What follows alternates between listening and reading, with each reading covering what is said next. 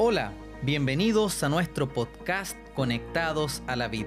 Soy Leandro Cisterna y compartiré con ustedes este espacio dedicado a fortalecer nuestra conexión diaria con Dios a través de la reflexión y el estudio devocional.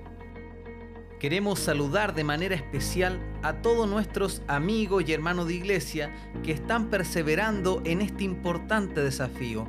El día de hoy se cumplen 100 días desde que comenzamos esta aventura. El capítulo de hoy lleva por título Una buena razón. Hoy vamos a hablar sobre la tesis número 82, la cual sostiene, Jesús fue tentado a utilizar su propio poder para hacer lo bueno, y lo mismo nos sucede a nosotros. El texto bíblico de hoy se encuentra en Mateo 4, versículo 3, y dice lo siguiente. El tentador se le acercó y le propuso, si eres el Hijo de Dios, ordena estas piedras que se conviertan en pan. A continuación compartiremos una interesante reflexión. El propósito de la tesis de hoy es explicar que aún los buenos motivos pueden ser la causa de nuestra ruina. Como pastor, me ha tocado visitar en varias oportunidades a personas que un día abandonaron la iglesia. Una característica particular que me llama bastante la atención de estas personas es que nadie se aleja de la iglesia por una mala razón. Siempre es por un buen motivo.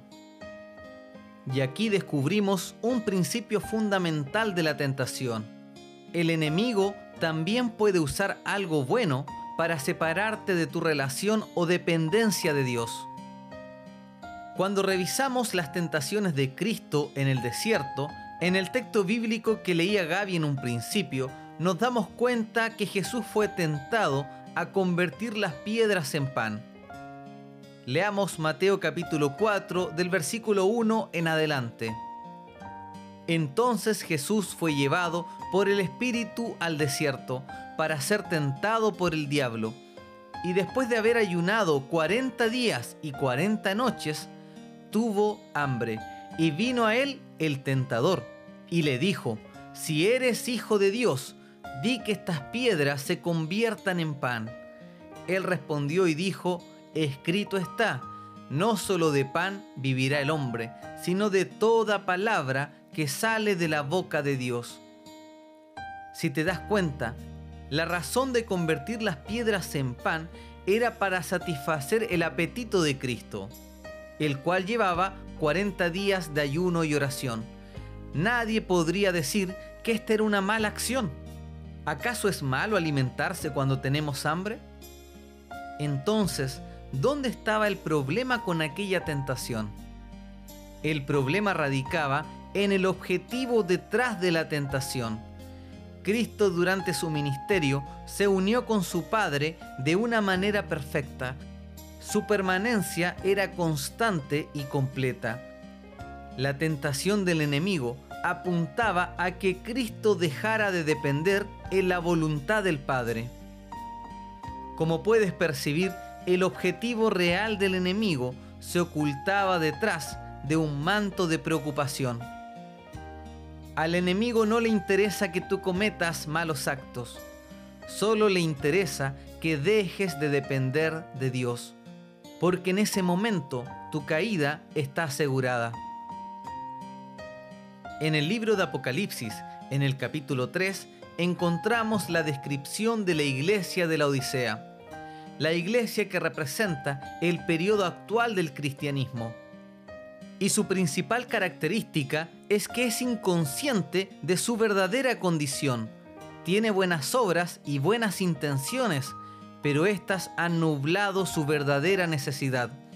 Y esa necesidad es una relación con Cristo. Leamos el versículo 17. Porque tú dices, yo soy rico y me he enriquecido y de ninguna cosa tengo necesidad. Y no sabes que tú eres un desventurado, miserable, pobre, ciego y desnudo. La iglesia de la Odisea cree que está haciendo las cosas bien. Se han convertido en buenos cristianos. Pero es una iglesia que depende más de la fuerza y el apoyo de otros seres humanos que del poder de Dios. En el versículo 20 vemos que Jesús ni siquiera está dentro de aquella iglesia, sino que está afuera tocando la puerta. Que Dios nos ayude a abrir la puerta a Cristo y permitirle hacer lo que solo Él puede hacer. Vivimos en un tiempo solemne.